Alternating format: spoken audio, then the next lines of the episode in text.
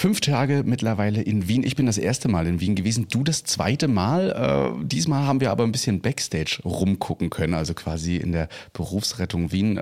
Ist Wien für dich anders geworden, dadurch, dass wir jetzt mal da waren und du nicht nur Touri warst, sondern quasi auch Agierender? Also ich habe ja tatsächlich gelernt, Wien ist ja sowieso immer anders. Ähm, insbesondere auch in Bezug auf die Berufsrettung. Da ähm, war es auf jeden Fall sehr spannend, da mal hinter die Kulissen zu blicken. Ähm, wir hatten ja glücklicherweise die Möglichkeit über den Herrn Krammel, der uns äh, das ermöglicht hat, das Praktikum einige Tage lang. Wir werden ihn gleich hier begrüßen dürfen. Und ja, was hat dir bis jetzt so die Woche am besten gefallen? Also die was Stadt ist auf jeden Fall wunderschön. Ja, es Stadt, war einfach okay. viel zu warm, aber genauso Also das Beste am bei uns, Praktikum ja. war die Stadt. Ja. Ich meinte am Praktikum, was Ach so, am Praktikum. Alles, aber ich glaube, das verraten wir gleich äh, nach dem Alles, Intro. okay, ja, auf jeden Bis Fall, gleich. da wollen wir nicht verraten. Hey, I'm Ryan Reynolds. Recently, I asked Mint Mobile's legal team if big wireless companies are allowed to raise prices due to inflation. They said yes. And then when I asked if raising prices technically violates those onerous two year contracts, they said, What the f are you talking about, you insane Hollywood ass? So to recap, we're cutting the price of Mint Unlimited from $30 a month to just $15 a month. Give it a try at mintmobile.com slash switch. $45 upfront for three months plus taxes and fees. Promo rate for new customers for limited time. Unlimited more than 40 gigabytes per month. Slows. Full terms at mintmobile.com. Retterview. Gedanken und Spaß aus dem Pflasterlaster. Mit Sprechwunsch und Sammy Split. Ja, das ist die letzte Folge vor der Sommerpause, die einen Monat gehen wird. Und ein bisschen Sommer haben wir hier auch in Wien. Und Ein bisschen? Ein bisschen, Es ein war bisschen, warm. ein bisschen viel, Woller, genau. Wobei es sich ja so ein bisschen abwechselt zwischen stickig sein und ähm, zwischen äh, Regen und Sommer. Also irgendwie hat sich die Stadt noch nicht so ganz entschieden. Was man auf jeden Fall feststellt, wenn man hier in Wien ist, das dauert gar nicht lange, da begegnet man einem Rettungswagen. Und ähm, hier ist die ganze Zeit nur Tatütata. Und wir hatten jetzt das große Vergnügen, einmal hinter die Kulissen schauen zu dürfen und das ganze System sich mal anzuschauen. Es unterscheidet sich ja doch sehr zu anderen Systemen in Österreich, wie ich gehört habe, aber auch zu Deutschland. Und da haben wir uns dann einen Experten geschnappt, der uns heute hier Rede und Antwort steht, und zwar der Herr Dr. Mario Krammel, Chefarzt der Wiener Berufsrettung. Hallo, Herr Krammel. Ja, hallo. Schön, dass Sie äh, da sind. Ähm, Sehr erstaunlich auf jeden Fall. Wir kamen in Wien rein, wie Louis schon sagte, und überall hört man mehr Martinshorn. Ich dachte, Rostock wäre schon so eine Stadt, wo das oft passiert. Ich wohne an so einer Kreuzung, da hört man, glaube ich, auch alle fünf Minuten ein Blaulicht. Aber euch ist ja noch viel mehr los und wir haben ja so festgestellt, woran das liegt. Ähm, bevor es aber losgeht, wir mal über die Rettung reden, erstmal zu Ihnen. Wie sind Sie Chefarzt geworden? Wie kam man auf diese Position? Weil so alt sind Sie noch gar nicht. Ja, ich bin 38 Jahre jung, äh, komme eigentlich aus dem Rettungsdienst, äh, hab, bin als Sanitäter eingestiegen vor dem Studium, bin dann übers Medizinstudium zur Notfallmedizin gekommen, habe mich dort sehr rasch eigentlich für die Anästhesie, für die Notfallmedizin interessiert und auch während der Ausbildung schon an der Klinik für Notfallmedizin am AKH Wien mitgearbeitet. Dann nach dem Studium die Facharztausbildung für Anästhesie begonnen und bin dann 2017 im Rahmen einer Karenzierung äh, als Oberarzt zur Berufsrettung Wien gekommen und dann im Jahr 2019 äh, die Funktion des Chefarztes übernommen. Also drei Jahre jetzt fast mittlerweile. Wann, wann ist das Dreijährige schon vorbei? Oder? Nein, ich bin 2017 Ach, zur 2017, Berufsrettung. oh. Ja, genau. Ja, okay. Und Chefarzt dann 2019. Ah ja, 2019, also dann jetzt die drei Jahre eben hier schon Chefarzt. Sie waren ja auch in Fulda, da habt ihr euch beide ja getroffen. Da haben wir uns getroffen, Ne, auf genau. der Rettmobil. Richtig. Und ähm, da haben Sie den Rettungsdienst Deutschland schon kennengelernt oder auch schon vorher mal in Kontakt gekommen wahrscheinlich, ne? Ja, ich war mal in Nürnberg, habe dort einmal äh, mir das NEF-System angeschaut. Ja, Na, das NEF oder NEF? Ihr sagt NEF, ne? ja bei uns heißt es NEF, NEF. bei euch NEF. ja. NEF, aber du sagst auch NEF manchmal, also irgendwie... ich sag NEF. Nee, Nee, ich, sag- ich sag immer NEF. Tatsächlich. NEF, okay, ja, ich, ich auch. Ich bin auch NEF, aber es gibt auch einige, die sagen noch NEF auch noch. Also haben wir schon mal drei zusammen. Gibt es große Unterschiede zwischen der österreichischen Rettung und der deutschen? Wo Sie jetzt sagen, markant, das ist für mich markant aufgestoßen, also habe ich äh, als positiv oder auch negativ erlebt? Also ich glaube, in der medizinischen Versorgung äh, gibt es keine wesentlichen Unterschiede. Ich glaube, die Algorithmen, die Vorgaben in der medizinischen Versorgung sind gleich. Wenn man sich die Systeme anschaut, da gibt es natürlich dort oder da den einen Unterschied. Wenn es jetzt darum geht, äh, bei hochpriorisierten Einsätzen zum Beispiel haben wir in Wien eine, eine Sonderstellung vielleicht, äh, wenn es das First Responder System kurz ansprechen darf, beim Kreislaufstillstand, wo wir Polizei, Feuerwehr, äh, Lebensretter eingebunden haben als Ersthelfer. Das ist, glaube ich, etwas, was man sehr selten findet. Wir durften ja einen Tag mit Ihnen gleich mitfahren, gleich am Anfang, äh, haben quasi auch etwas Großschadensereignisse oder zumindest Schadensereignisse erlebt, die etwas äh, komplexer waren und dort tauchten plötzlich alle auf. Feuerwehr, Polizei und Rettungsdienst und äh, zuvor waren wir noch in der Leitstelle. Und da war nichts von Feuerwehr zu sehen. Genau, das ist tatsächlich so. Und ich meine mich ja recht zu erinnern, dass Sie da auch äh, wesentlich für gesorgt haben, dass das diese wie sagt man, die Rettungskette so äh, gut aufgebaut ist. Es gibt ja diesen Wiener Sensemann. Ähm, der Gab, hat, gab, soweit ich weiß. Den gab es, aber den mehr. gibt es bald wieder, so wie ich es verstanden habe. Ähm, streng genommen gibt es den ja die ganze Zeit. Ähm, genau, wie, wie kam es denn dazu? Also man muss ja wirklich sagen, wir haben einen Tag sind wir auf dem, Field Supervisor Fahrzeug mitgefahren und da hat man das wirklich gesehen. Also perfekt, da kann eine Rettungskette gar nicht laufen. Das Fliegepersonal fängt an zu drücken, die Polizei übernimmt, dann kommt die Feuerwehr, macht weiter und dann kommt der Rettungsdienst. Ähm, wie, wie, wie, kam das? War das schon immer so, schon als Sie angefangen haben, oder musste man da aktiv äh, auf die Polizei und äh, die Feuerwehr zugehen? Also ich glaube, da muss ich jetzt noch verraten, ich bin äh, neben der Berufsrettung auch äh, im Verein Puls tätig als geschäftsführender Präsident, der sich vor allem um den Bereich der Laienreanimation, der Frühdefibrillation einsetzt und hier tätig ist. Und es ist uns in den letzten zehn Jahren ge gelungen, eben die äh, Wiener Polizei, die Wiener Berufsfeuerwehr hier in die Rettungskette bei Herzstillstand äh, zu implementieren. Das war zu Beginn gar nicht so einfach, äh, vor allem die Polizei davon zu überzeugen, hier mitzumachen, weil es ja nicht die ureigenste Aufgabe der Polizei ist. Aber man hat sehr schnell gesehen, die ersten positiven Fälle haben da dazu geführt, dass die Beamtinnen total motiviert sind und mittlerweile wirklich alle Streifenwagen flächendeckend in Wien und auch die Feuerwehrfahrzeuge flächendeckend ausgestattet sind mit AEDs und beide Organisationen in die Rettungskette eingebunden sind und die Zusammenarbeit mit der Berufsrettung Wien hier ganz, ganz toll funktioniert. Und es braucht einfach diese Kette. Die einzelnen Kettenglieder müssen ineinander greifen. Es nützt nichts, wenn das beste Team von uns nach acht, sieben bis acht Minuten bei der Patientin vor Ort ist, aber diese Zeit nicht vernünftig überbrückt wurde. Und hier sind die beiden Organisationen, einerseits die Polizei als auch die Feuerwehr, einfach sehr, sehr gute Partner. Wer sich über die Organisation informieren könnte, puls.at, einfach mal nachschauen. Äh, da kann man sich auf jeden Fall informieren über das Ganze. Packen wir auch nochmal in die Shownotes rein. Ähm, das haben wir mitbekommen, dass die Polizei da wirklich super motiviert ist. Jetzt muss man mal ganz böse sagen, da kriegen wir bestimmt auch wieder böse Mails.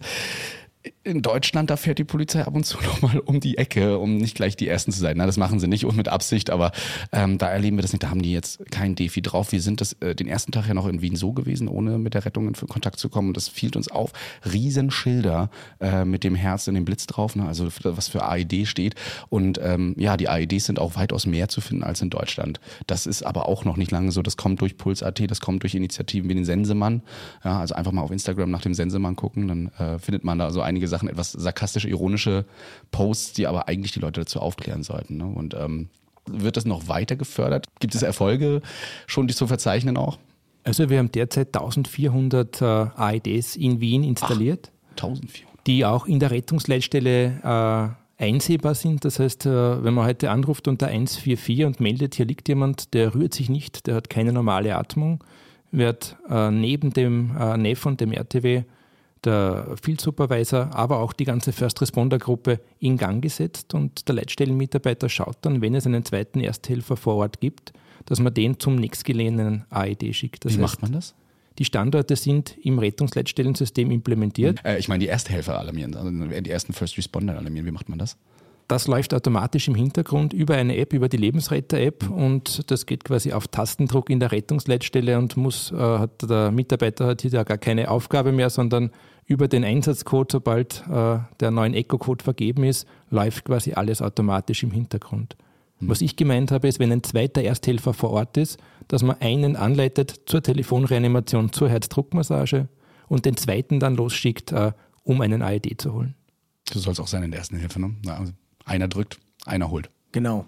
Ähm, was, also wir haben tatsächlich einige Polizisten schon aus äh, Deutschland geschrieben, ähm, ob es schon Studienergebnisse gibt, mit denen man quasi, also bei der Polizei gibt es so vereinzelt Stimmen, die auch sagen, es wäre ja cool, wenn wir das machen würden. Und wir haben uns ja hier ganz kurz mit ähm, zwei Beamten unterhalten. Wir hatten auch wieder den perfekten Fall, wo es zu einer Reanimation ging und die Polizei ist wieder erst eintreten gewesen, dreimal geschockt äh, mit einem AED und letztlich den Patienten somit, also der hat einen, äh, einen ROSC, also einen äh, Return of Spontaneous Circulation, also Kreislauf wieder, als der Rettungsdienst eintraf. Und ähm, das hat man dann auch der Polizei gegenüber so kommuniziert, dass die jetzt im Prinzip dafür verantwortlich sind, dass dieser Patient wieder lebt. Und das sind ja echt ähm, großartige Geschichten, aber auch die sagten, naja, also die haben jetzt auch keine äh, große Ausbildung genossen. Also dahinter versteckt man sich ja in Deutschland so ein bisschen als mhm. Polizei. sagt, ja, wir haben ja nur so einen kleinen Erste-Hilfe-Kurs. Die sagten, haben wir auch, aber ähm, drücken AED, das kann ja irgendwie jeder. Und äh, trotzdem aber die Frage, gibt es denn da ähm, Studien zu? Wurde das wissenschaftlich begleitet, wie, die, wie das Patienten-Outcome verbessert wurde durch Einsatz von First Respondern? Wir haben, ich glaube, mittlerweile vor drei Jahren eine Studie zu publiziert, die auch äh, einsehbar ist in Plus One, im Journal Plus One wo wir analysiert haben, zwei Gruppen, äh, die Kammerflimmerpatienten initial geschockt durch den Rettungsdienst oder die erste Schockabgabe durch die Polizei. Und hier hat man gesehen, dass diese Patienten äh, signifikant häufiger äh, einen ROSC haben und dass das neurologische Outcome und das Langzeitüberleben auch knapp signifikant ist. Mhm. Sind unsere Statistiken teilweise noch sehr erschreckend. Ich glaube, wir liegen bei ungefähr nur 20 Prozent Überlebenschance und das sind, glaube ich, so 15 ohne, ohne AED, 20 mit, also 5 Prozent Steigerung eigentlich nur, aber einfach, weil die Dinger noch nicht irgendwo verteilt sind. Ähm, viele Leute sich gar nicht trauen, diese anzufassen. Sie sind in Erste-Hilfe-Kursen bei uns auch mit integriert, aber ja, machen es möchte es trotzdem keiner und hier gehört es einfach dazu. Und was wir dann mitbekommen haben, sobald ein AED auch benutzt wurde, kommt die Polizei auch hier in die Akademie und äh, wertet das Ganze schon mit aus. Das heißt, es laufen auch weiterhin die Studien und das, äh, die Statistiken. Äh, Gibt es hier schon eine Prozentzahl, um wie viel es sich verbessert hat seit Einführung des Ganzen? Also wir haben ein Reanimationsregister in Wien. Wir haben mhm. etwa 1500 äh, Fälle pro Jahr. Das heißt, eingeschlossen wird äh, nach dem Kriterium jemals gedrückt, also egal ob der Ersthelfer, der Rettungsdienst oder der Notarzt mit der Herzdruckmassage begonnen hat, all diese Fälle werden in diesem Reanimationsregister erfasst. Und hier werten wir eben auch die AED-Daten aus, äh, die Daten vom ALS-DEFI, wo wir dann auch den Mannschaften Feedback geben, wo es darum geht, wie lang waren die Hands-off-Zeiten, äh, wie schnell war der erste Schock, wann wurde ETCO2 angeschlossen, wo quasi dann die Mannschaften individualisiert nach jedem Einsatz sozusagen ihr Feedback bekommt.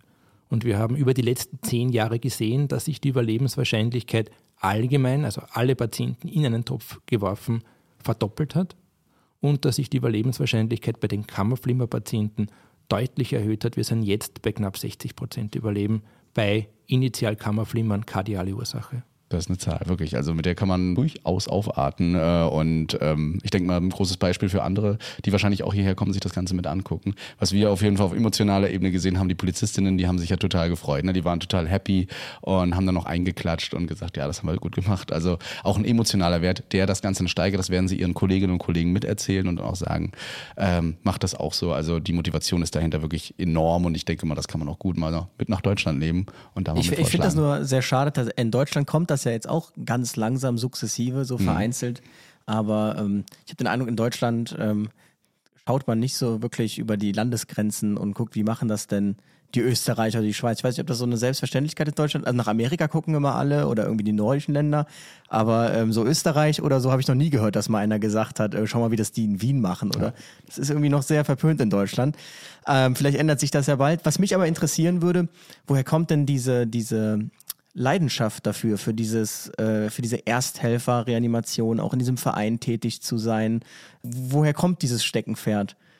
Ja, wir haben einfach gesehen, äh, was wir mit wenig Mitteln eigentlich bewirken können, wenn wir uns überlegen, wie viel Verkehrstote gibt es pro Jahr, wie viel Herztote gibt es pro Jahr.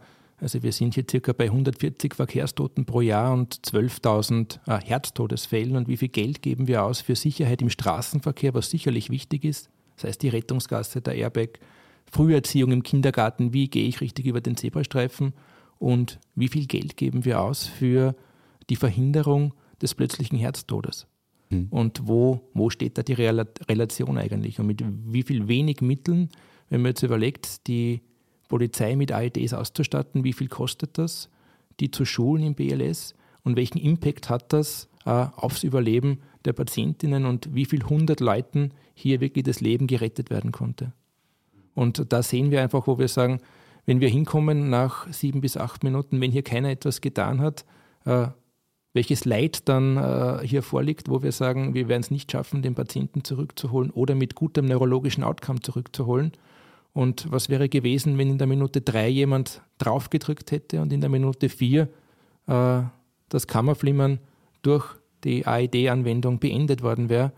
Und, und das ist einfach unsere Motivation. Puls ist ein gemeinnütziger Verein, wir sind total ehrenamtlich tätig, weil wir einfach sagen, das motiviert uns. Wir haben auch eine Zeit lang den Überlebenden des Monats gehabt und ich glaube, das ist auch etwas Wichtiges, was man mitgeben kann, diese Erfolgsbeispiele vor den Vorhang bringen und zu sagen, wer hat hier aller mitgeholfen, vom Leitstellenmitarbeiter in der Rettungsleitstelle, der angeleitet hat äh, zur Herzdruckmassage, über die Polizei, über die Feuerwehr, die dabei war, über die ALS-Versorgung, das Rettungsteam, das Notarztteam bis hin zur Anschlussversorgung. Wir haben jetzt äh, das erste Krankenhaus in Österreich, das Wiener AKH, das das Cardiac Arrest Zentrum über den GAC, über den German Resuscitation Council sich zertifiziert hat als äh, Cardiac Arrest Zentrum.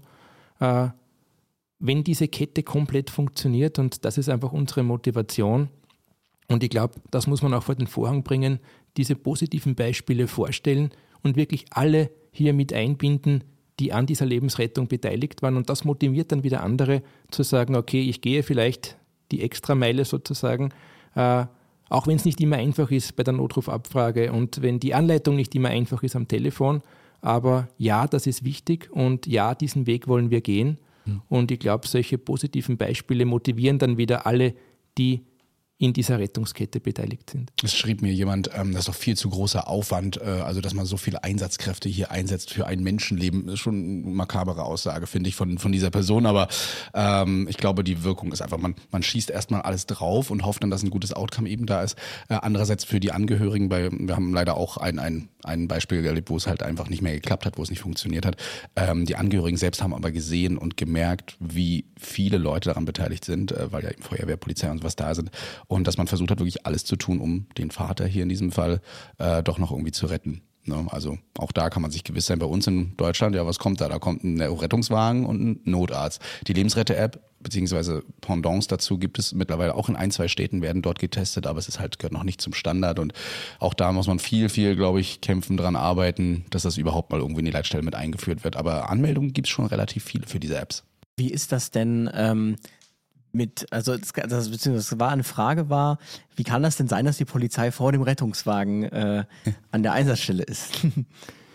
Ja, die Polizei kreist einfach in Wien, das heißt, die rücken nicht auf ihre Stationen ein, sondern sind mobil äh, im Stadtgebiet unterwegs, in ihren Regionen und haben dann bei hochpriorisierten ein äh, Einsätzen eine Eintreffzeit von circa drei bis vier Minuten.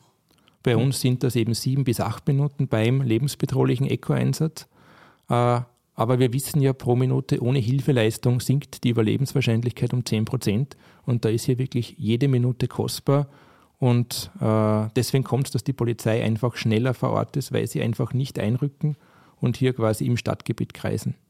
Das ist, äh, denke ich aber, das ist, glaube ich, in Deutschland ist es eigentlich auch so, außer zur Feierabendzeit, da kriegt man die Polizei merkwürdigerweise nie. Ähm, äh, ich denke, es ist aber auch natürlich damit zu erklären, also der Rettungsdienst ist ja auch viel beschäftigt. So, und es gibt natürlich Hilfsfristen, aber die sind eben auch sechs Minuten, darf auch ein Rettungswagen in Deutschland brauchen. Und ähm, sechs Minuten sind lange, beziehungsweise reine Fahrzeit dabei brauchen, acht Minuten inklusive Disposition und Gang zum Fahrzeug. Und es ist eben eine sehr, sehr lange Zeitspanne. Und ähm, Deshalb, ja, würde ich mir das auch in Deutschland wünschen, wenn man da, äh, wenn man da offen für wird. Das äh, hängt allerdings auch an sehr vielen Faktoren. Fahrzeugrouting und so weiter ist da noch nicht so ausgeklügelt. Ähm, aber mal eine, eine andere Frage, um so ein bisschen mal in das Thema oder in das System reinzusteigen. Es gibt hier den FISU, den Field Supervisor. Kennt man in Deutschland überhaupt gar ja, nicht. Also die Leute total interessiert gewesen, ja. ne, weil die das überhaupt nicht kennen. Ähm, was hat es denn mit dem FISU auf sich? Die Kollegen der Field Supervisor kommen aus der Wiener Rettungsakademie und sind neben ihrer Tätigkeit an der Rettungsakademie eben auch im Regelrettungsdienst auf der Straße eingebunden. Und das ermöglicht uns, dass wir äh, Dozenten, Lehrer der Rettungsakademie auch auf der Straße vor Ort haben, die dann wieder sehen, äh, wo haben wir Nachschulungsbedarf, wo laufen Dinge sehr, sehr gut. Äh, ihre Aufgabe ist, dass sie einerseits äh, im Rahmen des Qualitätsmonitorings äh, beobachten, eben zu schauen, äh, wo können wir uns verbessern. dass Sie bei schwierigen Einsätzen im Nachhinein, zum Beispiel bei der Reanimation, können wir Hot Debriefing machen. Das heißt, Sie haben den Zugang, bekommen die Defi-Daten vom Zollgerät direkt in die Datenbank auf Ihren Laptop übermittelt und machen mit den äh, Kolleginnen vor Ort dann ein Debriefing, wo wir uns anschauen, direkt vor Ort gleich, wie waren unsere Hands-on-Zeiten, wie viel Prozent der Zeit wurde nicht gedrückt, was war die längste Pause, äh, wie war die Beatmungsfrequenz, ist der Patient hyperventiliert worden oder haben wir hier geschaut, dass wir wirklich nur zehnmal pro Minute beatmen. Also das ist eine wichtige Aufgabe. Die können direkt vom Zollgerät, das ist ja bei euch, ne? Und bei uns der C3 oder das LP, äh, und dann von der Zentrale übermitteln auf seinen Laptop. Ich glaube, in einem Fall war es erfolglos. Ja. Und in dem anderen Fall war es, ähm, sind wir ins Krankenhaus gefahren. Welches Gerät habt ihr denn im Einsatz gehabt? Weil wir Das sind noch Zoll. nicht, noch nicht flächendeckend ausgestattet mit dem Gerät. Doch, doch, der Das Zoll war es. Zollgerät, War ein ja. Zollgerät, aber ja. Ich glaube aber tatsächlich in dieser Debriefing-Situation äh, war einfach der Fokus ein anderer. Also die Reanimation hat ja gut Ja, funktioniert, das hat er, wunderbar. glaube ich, auch so schon einschätzen können. Ähm, aber ich hatte auch den Eindruck, die Besatzungen, das sagte er ja auch, ähm, man er hat sich nur hingestellt, er hat dann jemanden angesprochen und gesagt, so wie hast du es denn so empfunden? Und es platzt so direkt raus, wie so ein Luftballon. Also es gibt ein unfassbar großes ähm, Redebeda Redebedarf und ich finde das echt cool, dass man dann einen Raum für schafft, einfach. Das war ja noch nicht mal so ein, na ja, ich weiß, aber da habe ich das und das, sondern man hat wirklich, äh, ja, wie, wie so ein Debriefing eben soll. So, was fandest du gut, was fandest du schlecht und die Helfer haben es gemacht. Wurde das immer so gut angenommen, wie es jetzt angenommen wird? Oder gab es am Anfang dann noch so, hm, da guckt uns einer über die Schulter, hm, Mit einem Klemmbrett in der Hand. ja, das auch noch, ja. Also ich glaube, zu Beginn, äh, immer wenn man etwas Neues einführt und gerade dann, wenn es darum geht, äh, da kommt jetzt jemand, der schaut, wie arbeite ich draußen, gibt es natürlich immer Skepsis. Aber die Field Supervisor sind jetzt mittlerweile fast zehn Jahre, glaube ich, bei uns sehr gut implementiert. Das ist einfach ganz normal, dass jemand, dass jemand vor Ort ist, der hier Feedback gibt, der hier schaut und da gibt es eigentlich keine Skepsis mehr. Das sind ja auch mit, mitunter die Ausbilder derer, die jetzt schon auf der Straße dann arbeiten. Das heißt, Genau. da hat man ja quasi seinen, seinen Lehrvater oder so dann mit dabei. Er gibt ja auch Tipps. Er steht ja nicht nur daneben und sagt, mhm, 32 Mal gedrückt. Ja. Sondern der sagt ja dann auch, ne, hier mal bitte noch eine Infusion ranhängen oder der Zugang liegt nicht richtig oder irgendwie was. Also, ich meine, es gibt da auch die drei Kategorien. Die erste Kategorie ist die reine Supervision, ähm, wo er wirklich sieht, okay, es läuft perfekt. Ich äh, schaue mir das Ganze nur an und schreibe mit. Die zweite Kategorie ist das aktive Eingreifen im äh, Sinne von, dass er äh, konkret anweist, Genau, so ein Tipps bisschen gibt. die Einsatzlängen. Und die dritte Kategorie ist der First äh, oder Rapid Responder Einsatz. Genau, das heißt also, wenn der schneller da vor Ort ist, dann muss er natürlich handeln. Kann ich daneben stehen und sagen, so Leute, das äh, Beispiel ist hier Wann schon vorbereitet, wann kommen Sie denn? Ne? Ja, sondern dass er dann wirklich mitmachen kann. Aber es passiert wohl seltener, aber es kommt durchaus vor und dafür hat er ja auch alles auf seinem Auto. Ne? Wir sind ja einen Tag mitgefahren und die fahren ja wirklich ähm, zu einer Reanimation nach der anderen, kann man ja im Prinzip sagen. Also völlig ungewohnt äh, für uns äh, vom, vom Rettungswagen. Wir, wir kennen das gar nicht. Ähm, aber trotzdem haben die ja dann, die machen ja wirklich nichts anderes, einen super guten Überblick so, wie, äh, also wie über das Feld, dieses, äh, dieses Einsatzgebiet. Wie gut wird reanimiert? Wie sind die Besatzungen drauf? Ähm, Gibt es da so auch so Besprechungsrunden? Nutzen Sie das so aktiv, die Gespräche mit den FISUS, um Überblick zu haben, okay, wo stehen wir gerade im Rettungsdienst? Genau, also wir haben regelmäßig auch Abstimmungen äh, mit der Rettungsakademie, mit dem äh, medizinisch-wissenschaftlichen Leiter, wo wir uns zusammensetzen äh, und dann schauen, welche Fortbildungen brauchen wir, wo müssen wir nachschulen, was läuft schon sehr, sehr gut. Würden Sie das als, ähm, wie soll man sagen, als, als Luxus bezeichnen oder als unabdingbar, so eine Form des, des Qualitätsmanagements? Also ich glaube, das ist einfach wichtig, wenn ich äh, Rettungsdienst äh, auf guter Qualität äh, betreiben möchte, dann ist sowas eigentlich unabdingbar. Ich glaube, die Menschen, die bei uns Qualitätsmanagement betreiben, die sitzen ja leider, und das muss man sagen, einfach nur im Büro und vertrauen auf die Daten, auf die Protokolldaten, die wir schreiben. Ja, und Protokoll, da kann man ja mal, muss man ja einfach mal böserweise sagen, alles reinschreiben, was äh, einem gefällt, beziehungsweise was gut ist und die Lehrmeinung vertritt. Aber das nochmal genau zu sehen, ähm, aus, einer, aus einer objektiven Sicht, ist, äh, glaube ich, genial. Und ich denke, was ist trägt mit dazu bei, dass die Statistiken eben heute so sind. Und ähm, auch mit den Helfern haben wir geredet. Wir sind ja auch mit denen mitgefahren, haben ein paar Gespräche geführt und mal gefragt, wie sie das so finden. Und bisher gab es da keine Negativbeispiele, eher im Positiven hat man noch gesagt, es ist super sowas, ich möchte ohne sowas gar nicht mehr arbeiten, äh, weil ich gerade in den Situationen, die man hier ja eben auch nicht häufig auf dem RTW erlebt, also CPR oder Großschadensereignisse, dann jemand an der Seite hat, der das Ganze objektiv betrachten kann oder noch mit dazu kommt. Ich wünsche mir auch manchmal auf dem RTW so eine Drittmeinung, gerade wenn es um so drei Schocks geht. Also es ist halt, äh, hat man ja gemerkt, ein Vollprofi einfach. Also er hat ja nichts anderes den ganzen Tag. Außer er sagt ja, ja, gestern hatte ich so zwei Traumareanimationen, zwei internistische, das sagt er so nebenbei. So, ich glaube, viele Rettungstitel haben in zehn Jahren Laufbahn keine Traumareanimation. Und ne, deshalb natürlich ähm, dachte ich mir, was kann mir als Patient denn Besseres passieren, als wenn jemand kommt, der im Blick hat, dass alles leitliniengerecht abgearbeitet wird. Also was mhm. Besseres, so ein Chaos entsteht ja gar nicht irgendwie, so eine Situation, wie kommen wir jetzt weiter und so. Und er geht ja auch aktiv hin, haben wir auch erlebt und sagt, was ist dein Plan für die Stimmt. nächsten äh, Minuten? Auch zum Notarzt übrigens, haben wir viele gefragt, ob das ein Arzt ist und wie die Ärzte das so annehmen. Wie nehmen die Ärzte das so an? Frage zurück. Das, glaube ich, funktioniert sehr, sehr gut. Auch die Ärzte sind dankbar, äh, auch wenn es dann um äh, Feedback und Debriefing geht. Äh, und der FISO hat so die die Möglichkeit, einfach mit dem Schritt zurück wirklich das, die ganze Szene einfach zu überblicken und äh, ist jetzt nicht gebunden am Patienten und hat dadurch einfach den, den, den größeren Überblick sehr oft und tut sich einfach leichter, um hier noch einmal zu sehen, ah, hier könnten wir vielleicht, da wäre noch ein Punkt. Äh, der Field Supervisor ist auch bei kleineren Einsätzen, wo wir jetzt der Bandau zum organisatorischen Leiter Rettungsdienst ist bei uns der Hauptinspektionsoffizier. Äh, wenn der nicht vor Ort ist, ist das quasi so seine Aufgabe, auch diesen Einsatz äh, im Hintergrund auch organisatorisch zu managen. Das heißt, äh, frühzeitig schon ein richtiges Bett zu organisieren, wenn es um zeitkritische Patienten geht, um ein Schockraumbett geht, mhm. wenn es in Richtung ECPA geht, hier frühzeitig daran zu denken, im Hintergrund zu organisieren, zu telefonieren. Auch das ist eine wesentliche Aufgabe vom Field Supervisor. Die haben wir noch gar nicht erwähnt, das macht er auch noch. Na, all das im, im Hintergrund. Vielleicht noch ein Punkt ist äh, im Großschaden auch äh, der wichtige Punkt der Vortriage, der Vorsichtung. Auch das ist Aufgabe vom Field Supervisor. Wenn jetzt wirklich mehrere Patienten sind, mehrere schwerverletzte Patienten sind, übernimmt er die Funktion äh, der Vorsichtung. Was ich übrigens sehr gut fand, also wir haben uns ja mit einem FISO sehr intensiv unterhalten. Man merkt schon, wir haben ja noch einen zweiten getroffen, das ist schon so ein, das ist so ein Mensch für sich, irgendwie der viel zu Also man merkt, die sind viel alleine unterwegs. Der Philipp, ja. Ja, genau, er sagt ja auch, ich bin es gar nicht gewohnt, dass die Leute neben mir sitzen, ähm, mit denen man reden kann. Ja, sonst redet er mit Lukas immer hinten. Richtig, also, mit dem, mit dem Lukas. Und äh, ich fand es sehr interessant, dass er sagte, ähm, also viele reden natürlich mit ihm und ähm, wollen dann mit ihm über etwas sprechen, was sie dann auch belastet hat, vielleicht im Einsatz, dass das für ihn dann vereinzelt natürlich auch sehr viel ist, weil er kann mit in Anführungsstrichen niemandem reden, groß, weil er jetzt zumindest nicht hot debriefen, aber dass es für die FISUS ein psychologisches Angebot gibt, fand ich sehr gut. Auch da ist man ja sehr, äh, sehr fortschrittlich. Gab es das schon immer, dieses, äh, diese Möglichkeit von Anfang an? Äh, das gab es eigentlich schon von Anfang an. Wir haben auch ein Peer-System, wo es darum geht, für alle Mitarbeiterinnen im, im Rettungsdienst, wenn es hier besonders belastende Einsätze gibt, wo man sagt, es reicht einmal das Zusammensitzen nach einem Einsatz äh, in der Mannschaft nicht aus, wo man hier wirklich äh, professionelle Hilfe in Anspruch nehmen kann. Und wenn auch das Peer-System nicht ausreichend ist, dann eben natürlich der weitere Schritt dann der äh, Psychologe, der hier auch von der Berufsrettung Wien organisiert und äh, bezahlt.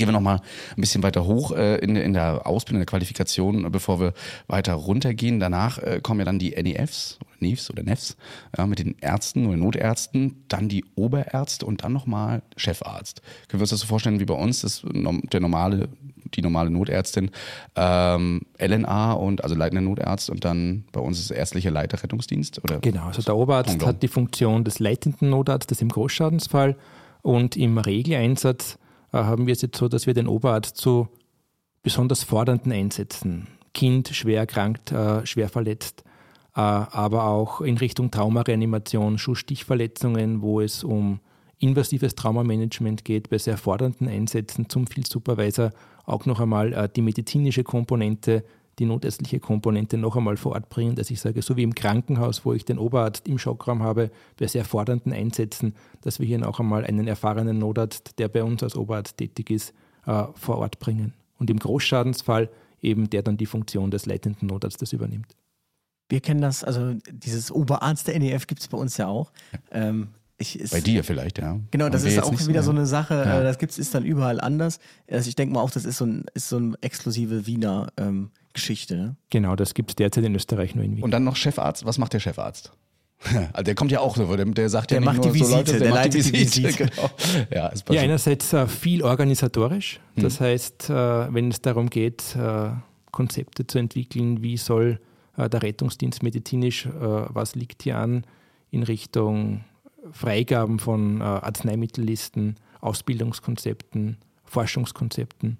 Einerseits viel organisatorische Tätigkeit, aber ich bin auch bemüht, wir haben es ja vorher angesprochen, äh, wenn man in der Qualität etwas weiterbringen will, äh, muss man auch vor Ort sein. Also ich fliege selbst äh, so dreimal im Monat am, Hubsch am Wiener Rettungshubschrauber mhm. und schaue, dass ich so auch zwei Oberarztdienste pro Monat mache, um wirklich vor Ort auch zu sehen, was läuft gut, was läuft vielleicht, wo könnten wir noch was optimieren und schaue auch, dass ich mich aktiv im Einsatzdienst einbringe. Wie viel ja, ähm, schwingt noch so von Ihrer Zeit als nicht ärztlicher äh, Sanitäter mit heute? Schwingt da noch was mit? Nee, ich glaube, es ist einfach, äh, man sieht es auch, viele Oberärzte, die bei uns tätig sind, sind früher äh, vor dem Studium äh, als Sanitäter im Rettungsdienst tätig gewesen. Und ich glaube, es ist ganz wichtig, auch beide Seiten zu verstehen, weil dann merke ich einfach, wo, äh, wo sind die Nöte äh, und wo die Schwierigkeiten vielleicht auch, die auf der anderen Seite sind, manchmal einfach das Verständnis für beide Seiten und auch einmal zu sehen, Rettung ist nicht immer nur ein hochpriorisierter Einsatz, sondern vielleicht auch einmal äh, niederpriorisierte Rettungsdiensteinsätze. Äh, und man hat einfach dann ein, ein besseres Gespür vielleicht oder man tut sich einfach leichter, das System im Ganzen zu verstehen. There's never been a faster or easier way to start your weight loss journey than with PlushCare. PlushCare accepts most insurance plans and gives you online access to board-certified physicians who can prescribe FDA-approved weight loss medications like Wigovi and Zepbound for those who qualify. Take charge of your health and speak with a board-certified physician about a weight loss plan that's right for you. Get started today at plushcare.com slash weight loss. That's plushcare.com slash weight loss. plushcare.com slash weight loss.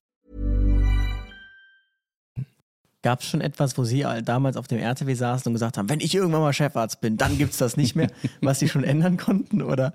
Nee, er hat den Kopf war, geschüttelt. Hat einfach geschüttelt. Nee, das war schon so toll. ähm, beginnen tut man als Rettungssanitäterin hier.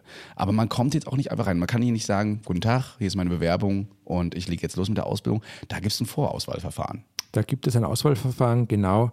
Das ist einerseits einmal die Medizin, also die fachliche Eignung, wo wir ein Assessment Center haben in der Rettungsakademie. Da geht es über, Fall, über vier verschiedene Fallbeispiele in der Praxis, wo zum Beispiel ein Reanimationsszenario, dann geht es darum, eine Station ist Kiel-Atemwegssicherung, mhm. Dann gibt es ein Traumaszenario, Assessment ABCDE.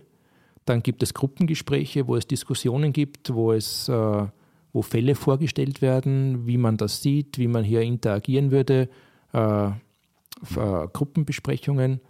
Und, äh, das war die medizinische Eignung und äh, dann gibt es ja noch körperliche Eignung. Genau, körperliche Eignung ist äh, derzeit der Tragetest, wo eine Puppe mit zwei Mann äh, in den zweiten Stock getragen werden muss. Ich glaube, man darf zweimal absetzen.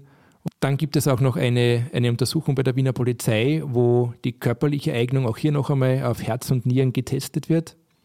Mhm. Genau, das heißt, und dann gibt es noch eine Abschlussrunde, wo Rettungsdienstleitung, wo ich oder meine Stellvertreterin drin sitzt, wo wir noch einmal ein Einzelgespräch mit den Anwärterinnen führen. Und so setzt sich äh, die, das mhm. Assessment bei uns zusammen. Das muss man mal sagen. Also gerade auch die medizinische Eignung, ne, die, die Fallbeispiele, das ist jetzt nicht so, da ist eine Puppe und machen sie ein bisschen Erste Hilfe. Da muss schon Fachwissen hinterstecken. Das heißt, man muss sich vorher schon informiert haben, äh, eventuell im Sanitätsdienst oder ähnlich auch schon ausgebildet haben. Also Blutdruckmessungen und mehr ist da schon auf jeden Fall gefordert und nicht einfach nur eine stabile Seitenlage. Ja, na, da geht es wirklich schon ans ja. Eingemachte, wo man wirklich ABCDE bis ins Detail, wo es auch geht bei der Reanimation, die Has- und Hits-Medikamente also das ist nicht nur Erste Hilfe, sondern da geht schon auch etwas in die Tiefe. Was müsste ich jetzt machen, wenn ich jetzt zum Beispiel als Rettungssanitäter aus Deutschland komme und möchte bei der Wiener Berufsrettung anfangen? Ge geht das? Das geht über das äh, Ministerium, über das Gesundheitsministerium, äh, sich äh, nostrifizieren zu lassen, quasi eine, eine Berechtigung laut Sanitätergesetz in Österreich zu haben und dann könnten Sie sich auch ganz normal, wie alle anderen bei uns, im Assessment Center quasi bewerben. Also muss auch alles einmal durchgehen. Genau. Komplett. Also egal ob, auch bei NFS, also Notfallsanitäter ja. in Deutschland, ja. genau das Gleiche. Ja. Und Übers Ministerium quasi mhm. nostrifizieren lassen und dann ganz normal wie alle anderen mhm. über das Assessment Center, genau. Was wäre ich dann als Rettungssanitäter? Wäre ich dann auch Rettungssanitäter oder Notfallsanitäter hier? Na, das ist eine gute Frage. Ne? Ich glaube Rettungssanitäter, ja. Ja. Ich habe mich auch schon gefragt, wenn, wenn ich äh, Rettungs als Rettungsassistent bzw. Notfallsanitäter mich bewerbe, wo, wo man dann landet. Äh, generell ist die Ausbildung ja ein bisschen anders. Man ist ja ein Rettungssanitäter, also man wird dazu ausgebildet, dann kommt der Notfallsanitäter, aber das ist noch nicht die höchste Qualifikation, nicht ärztlich im Rettungsdienst, sondern dann kommt ja noch der NKA, NKI. NKV. Ah, NKV, den haben wir noch vergessen. Der, ja, dazwischen, der ne? und dann die Intubationskompetenz. Ah, ja, genau. Das hat äh, damit zu tun, dass man hier noch verschiedene Kompetenzen erwirbt bis man dann dahin. Was aber an der relativ kurzen Ausbildungsdauer des äh, Notfallsanitäters hm. liegt, meine ich. Also es ist nicht vergleichbar mit dem deutschen Notfallsanitäter, drei Jahre Vollzeit Berufsausbildung. Und ähm, ich hörte schon aus der Akademie, man ist nicht so glücklich über diese kurze Ausbildungsdauer des Notfallsanitäters. Also dieses NKV, NKI, also dass man die Kompetenz des Venenzugangslegen hat und der Intubation, ist ja dann so mehr oder weniger aus der Not geboren, würde ich mal sagen, um die Leute ansprechen, also entsprechend zu qualifizieren, damit sie das dann auch machen können, weil man von einem in Anführungsstrichen etwas geringeren Ausbildungsniveau ausgeht. Das wäre jetzt, wenn ich den, wie wenn ich den Rettungssanitäter in Deutschland noch mal ein paar Stunden mehr gebe, damit kann er einen Wehenzugang liegen. Macht ja auch durchaus Sinn. Ähm, sind Sie darüber glücklich? Ist das eher so eine Behelfslösung oder würden Sie sich auch lieber so eine dreijährige Vollzeit-Berufsausbildung wünschen, wo der danach alles kann? Also prinzipiell muss man, glaube ich, einmal sagen, äh, der Großteil unserer Sanitäterinnen hat eine sehr hohe Ausbildungsstufe, sind mindestens NKV bis hin eigentlich zum NKI. Das ist eigentlich so der, der Standard-Ausbildungsgang bei uns im Haus. Äh, laut Sanitätergesetz sind es vom Rettungssanitäter bis zum NKI in der Ausbildung 820 Stunden. Das ist relativ wenig. Das haben wir auch erkannt und haben gesagt, äh, wir wollen hier eigentlich mehr. Und bei uns sind es 340 Stunden mehr die wir sagen, wir investieren hier eigentlich freiwillig mehr Zeit und wir lassen unsere Sanitäterinnen und Sanitäter länger zum Beispiel im Krankenhauspraktikum. Wenn man das hm. vergleicht, laut Sanitätergesetz wären das 40 Stunden Krankenhauspraktikum bei der NFS-Ausbildung. Bei uns sind es 160 Stunden Krankenhauspraktikum. Und 820 Stunden sind gefordert und bei uns sind es eben 1160 Stunden, die wir unsere Sanitäterinnen ausbilden. Aber wenn man sich, ihr habt ja vorhin gesagt, ob ich mir das wünschen würde, wenn ich mir etwas wünschen darf, natürlich würde ich mir wünschen, hier noch mehr Zeit in die Ausbildung investieren zu können. Und es gibt auch bei uns Überlegungen, ob man nicht einen dreijährigen Diplomlehrgang aus dieser Geschichte macht. Wir haben das vorhin schon angebrochen, äh, angebrochen, angesprochen. Rettungsdienst ist nicht nur ähm, High Code, wie nennt man es High Code? Äh, hochpriorisierte Einsätze, sondern auch Low Codes in Deutschland beobachte ich so ein bisschen, man hat die, man hat die super qualifiziert, die Notfallsanitäter, mit einer dreijährige Berufsausbildung. Allerdings hat man diese dreijährige Berufsausbildung sehr, also beschäftigt sich zu einem sehr großen Teil mit Notfallmedizin ist ja jetzt auch per se jetzt vielleicht nicht verkehrt, aber ich nehme das so wahr, dass das letztlich zu dem, beim Personal zu einem Frust führt, weil sie jetzt unfassbar für Notfälle qualifiziert sind, aber diese Notfälle in der freien Wildbahn so nicht mehr antreffen. Würden Sie das dann auch genauso machen oder würden Sie sagen, wenn Sie sich jetzt auch einen Ausbildungsweg stricken dürften, dann würden Sie eher sagen, naja, also wir müssen uns auch Richtung Allgemeinmedizin viel mehr, ähm, viel mehr weiterbilden? Also ich glaube, es ist wichtig, hier auch die Allgemeinmedizin mit hineinzunehmen. Äh, was wir derzeit auch schon haben, ist, dass die niederpriorisierten Rettungsdiensteinsätze äh, vornehmlich äh, von sogenannten NKTWs bei uns gefahren werden, der Notfallkrankentransportwagen, über die Systempartner, das Rote Kreuz, die Johanniter Malteser, Samariterbund, Grünes Kreuz, Sozialmedizinischer Dienst, wo es darum geht, niederpriorisierten Rettungsdiensteinsätze abzudecken. Und ich brauche natürlich den Dreijährigen nicht unbedingt in dieser Sparte, aber natürlich macht es Sinn, wenn ich jetzt sage, mehr Ausbildung nicht nur in die Notfallmedizin zu investieren, sondern auch breiter zu denken äh, und auch in die Allgemeinmedizin hier äh, in der Ausbildung mit einfließen zu lassen. Ich finde übrigens Systempartner ein sehr schöner Begriff. In Deutschland hat man ja leider dieses Leistungserbringer. Das wirkt so ein bisschen abwertend, finde ich. Oder die Hilfsorganisation, sagt man manchmal aber auch. Systempartner finde ich ein sehr ja, schön. Systempartner klingt schon nett, ne? kann man auf jeden Fall nutzen. Apropos Trennung, gehen wir mal kurz auf das große Ganze ein. Ähm, hier in Wien ist Polizei, Feuerwehr und medizinische Hilfeleistung, also die Berufsrettung Wien mit medizinischer Hilfeleistung, komplett getrennt. Das heißt, Feuerwehr und Rettungsdienst an sich arbeiten hier nicht in einem zusammen. Das heißt, Feuerwehrleute konzentrieren sich auf Gefahrenabwehr und ähm, technische Hilfeleistung und ähm, im Rettungsdienst dann eben die medizinische Hilfeleistung. Vorteile, Nachteile, würde man sich wünschen, da eher doch ein bisschen mehr zu integrieren oder nicht? Ja, die Berufsrettung Wien als Magistratsabteilung 70 ist eben eine eigene Abteilung neben der Berufsfeuerwehr der MA 68 in Wien. Äh, die Zusammenarbeit zwischen Polizei, Feuerwehr, Rettungsdienst funktioniert eigentlich hier wunderbar. Wir haben es ja zu Beginn schon angesprochen, im Rahmen der First Responder-Einsätze ist ja die Wiener Berufsfeuerwehr auch in die medizinische Erstversorgung der Patientinnen integriert, auch wenn es bei Großschadensereignissen darum geht, um äh, Vorsichtung, Blutstillung, bei größeren Einsätzen, auch hier ist die Feuerwehr eigentlich in der Ausbildung auch und im Alarmplan mit integriert, aber es sind eben zwei getrennte Magistratsabteilungen. Ich hatte, also an einer oder anderen Stelle ist die Feuerwehr als First Responder gekommen und dann hörte ich so einen Spruch irgendwie, ja, die freuen sich jetzt. Also so etwas, weil es jetzt, weil es mutete an, als wären die nicht so begeistert davon, First Responder fahren zu müssen. Aber als man die dann getroffen hat, fand ich, also als auch mit dem Fies unterwegs waren, dann habe ich das eher gegenteilig wahrgenommen. Die waren sehr interessiert und das sehe ich schon als Stärke, weil ich das in Deutschland so wahrnehme. Die Feuerwehr, die macht ja auch Rettungsdienst und tut damit so, als wäre das etwas, das, das kann man, das kann ich ja auch, so was wir tun. Und wenn wir dann als RTW da hinkommen, dann wird man schon mal äh, etwas korrigiert, so nach dem Motto, nee, mach das doch so oder mach das doch so, wo man sich denkt, also wie, wir machen das jetzt so, wie wir das wollen und gut ist. Das habe ich jetzt hier zum Beispiel gar nicht wahrgenommen. Im Gegenteil, ähm, dadurch, dass vielleicht auch das Verständnis nicht so da ist für die andere Seite, ist, äh, sucht man sich eher so Hilfestellungen. Also kam zum Beispiel auch ein Feuerwehrmann, als wir bei einer Person in der Tür waren, kam der zu uns und sagte, soll ich noch irgendwas mitnehmen? Mhm. So, also das ist für uns als jeder Feuerwehrmann in Deutschland weiß, auch der Rettungswagen, der kann halt alleine schleppen, was der braucht. Hier kommt dann eben das Hilfsangebot, weil er es nicht weiß. Soll ich noch irgendwas mitnehmen? Fand ich sehr positiv. Ähm, oder eben auch, dass, als wir mit dem Fies unterwegs waren, dass er dann ja auch sagte, ähm, äh, oder gefragt hat, ja, sollen wir noch unsere Sauerstoffflasche holen, wie ist das bei euch und so weiter und so fort.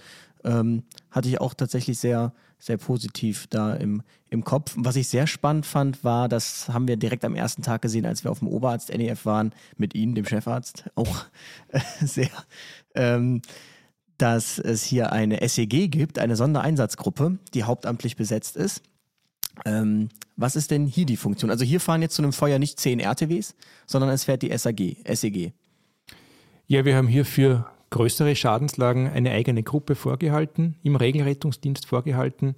Das sind zwei äh, Großraum-RTWs, wo wir pro Bus äh, 15 Patienten sitzend betreuen können, wo wir ein äh, Einsatzleitfahrzeug dabei haben, wo der organisatorische Leiter Rettungsdienst bei uns eben der Hauptinspektionsoffizier mit seinem Adjutanten tätig ist. Wir haben den Oberarzt, der in der LNA-Funktion mitfährt und wir haben standardmäßig auch die mobile Leitstelle mit dabei äh, und die immer im Verband, in der Regel ist dann auch ein Field Supervisor mit dabei und ein bis zwei RTWs, die im Verband zu diesen potenziell größeren Einsätzen ausführen. Und je nachdem, wenn man dann noch äh, mehr Kapazität vor Ort benötigt, werden eben noch weitere RTWs oder NEWs äh, hinzugezogen. Das ist fast wie so ein Feuerwehreinsatz, müsst ihr euch wirklich vorstellen. Dachte, da fährt der Rettungszug, kein, der Rettungszug, der Rettungszug. Rettungszug. Genau, das fand ich wirklich äh, beeindruckend. Da fahren wirklich eine ganze Kolonne an Fahrzeugen mit und das kommt bei jedem größeren Brandereignis oder bestätigten Brandereignis in Wohnhäusern vor allen Dingen äh, einfach zum Tragen, wo man dann in Deutschland sagen muss wieder, bis da mal jemand auf den Knopf drückt und den Cutschutz, die SEG rausruft. Bei uns wird es ja meistens ehrenamtlich betreut, selten hauptamtlich. Das dauert. Ja, wir haben dieses Personal eben den, den Luxus, würde ich jetzt einmal sagen, die wirklich immer Regelrettungsdienst vorzuhalten und eigentlich in der Minute null eigentlich alarmiert und dann in der Minute zwei auf der Straße. Und das ist, glaube ich, etwas sehr Wichtiges, dass wir relativ früh diese Kapazität sehr rasch zum Einsatzort bringen können und einfach immer standardisiert ablaufen haben. Auch bei Einsätzen, äh, so wie wir es gehabt haben beim Wohnhausbrand, wo jetzt vielleicht, äh, wo es keine Verletzten gab, aber standardisiert bei jedem Einsatz immer den kompletten Zug draußen haben und ich sehe das Ganze auch so ein bisschen aus Übung, dass ich dann beim wirklich größeren Einsatz, wo ich dann mehrere Schwerstverletzte habe, wo die Schnittstelle, mobile Leitstelle, Hauptinspektionsoffizier, leitender Notarzt, wo das dann aber auch reibungslos funktioniert, weil wir es bei vielen kleineren Einsätzen sozusagen auch gut trainiert und einfach im Rahmen der SOP gewohnt sind. Genau, jetzt, jetzt, könnte man ja argumentieren, ja, Ressourcenverschwendung, aber ich sehe das so, also die Feuerwehr macht ja nichts anderes. Wenn ich jetzt anrufe und sage, äh, es qualmt hier, dann schicken die mir auch einen Löschzug. Da kommt nicht ein LF oder äh, irgendwie so, die schicken einen Löschzug, weil die sagen, ja, wenn sich das bestätigt hat, dann brauche ich eine Leiter, zweiter Rettungsweg, ich brauche einen Angriffstrupp, ich brauche einen Sicherungstrupp. Und ich finde das gar nicht verkehrt, dass man aus rettungsdienstlicher Sicht genauso zu denken. Wenn ich in, in einem Hochhaus ein Feuer habe, dann habe ich genau. vermutlich Leute, die betreut werden müssen, ja. ich habe rote Patienten. Also ich Und man muss immer differenzieren, ist das jetzt ein Einfamilienhaus? Na, dann brauche ich natürlich nicht die SEG-Bereitschaft ja. ja. dorthin schicken. Oder habe ich jetzt wirklich, in Wien sagt man Gemeindebau dazu oder eine große Wohnhausanlage wo ich dann plötzlich einmal 30 Leute auf der Straße stehen habe. Und dann habe ich vielleicht schlechtes Wetter, die mhm. müssen jetzt irgendwo rein, es ist kalt draußen. Oder habe dann mehrere Patienten, die Rauchgasen ausgesetzt waren, wo es darum geht, CO zu messen, Sauerstoff zu verabreichen. Und pro Bus kann ich eben ganz bequem 15 Leute reinsetzen. Wir haben für jeden Platz eine Sauerstoffeinheit. Wir haben, äh, jeder Platz ist ausgestattet mit so einem äh, Pulsoximeter, wo ich äh, COHB messen kann äh, und die standardmäßig administrieren kann über die Leitstelle, dann über die mobile Leitstelle und so eigentlich diesen Einsatz gut abarbeiten kann. Was ich interessant fand, sorry, aber das fand ich wirklich interessant. Ich, da ist, es ist wohl so, dadurch, dass das eine Magistratsabteilung ist, das sagte jemand, könnte er auch spontan eine Straßenbahn anhalten und sagen, alle raus, wir gehen da jetzt rein und nutzen das. Also das könnte tatsächlich der Hauptinspektionsoffizier, äh, wo wir, was wir standardmäßig auch machen, bei, wenn wir jetzt mit den 15 Leuten pro Bus nicht auskommen, dass wir über die Wiener Linien zum Beispiel einen Bus äh, anfordern über die Leitstelle der Wiener Linien. Und dann hatten wir es tatsächlich schon mal so, dass der Bus dann stehen geblieben ist, der Busfahrer gesagt hat, so, Endstation, hier bitte alle aussteigen.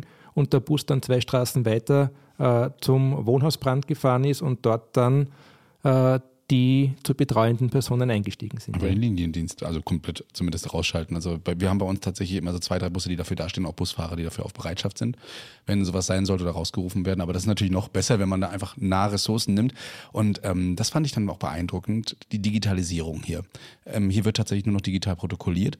Ähm, und während der Einsatzfahrt, das fand ich genial, ist mir erst nach dem zweiten, dritten Tag aufgefallen werden immer wieder Daten aktualisiert auf dem Rechner. Das heißt also, die hinfahrenden Kräfte bekommen immer wieder Daten über den Einsatz, über die ganzen Einsatzkräfte, die hier ein Update dazu geben, ne? ob sich der Brand bestätigt hat, ob hier noch mehr am Patienten ist, ist der Patient, ist die Atmung doch agonal und nicht nur eine COPD. Oder ähm, voll eingetroffen. Rein. Ja, oder Polizei ja. eingetroffen. Also wirklich die ganze Zeit rauschen da Daten ein, das ist super, ne? weil gefunkt wird immer nicht so viel darüber und ähm, wenn man so eine Daten drauf hat und das dann immer noch, kann man sich super drauf einstellen. Also Klasse. Das, äh, gibt es das schon immer? Wie, wie lange gibt es ungefähr schon?